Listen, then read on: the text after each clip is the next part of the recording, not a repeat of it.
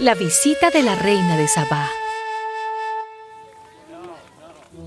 Dios concedió a Salomón mucha sabiduría e inteligencia y una comprensión tan abundante como la arena que está a la orilla del mar, hasta el punto de que la sabiduría de Salomón sobrepasó a la de los egipcios y los orientales.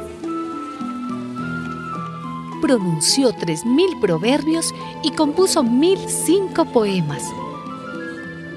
Habló acerca de los árboles y las plantas, desde el cedro del Líbano hasta la hierba que crece en las paredes.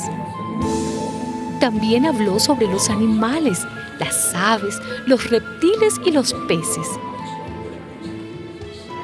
De todas las naciones y reinos de la tierra donde habían oído hablar de la inteligencia de Salomón, venía gente a escucharlo. La reina de Sabá oyó hablar de la fama que Salomón había alcanzado para honra del Señor y fue a Jerusalén para ponerlo a prueba en preguntas difíciles. Llegó rodeada de gran esplendor, con camellos cargados de perfumes y con gran cantidad de oro y piedras preciosas. Cuando llegó ante Salomón, le preguntó todo lo que tenía pensado.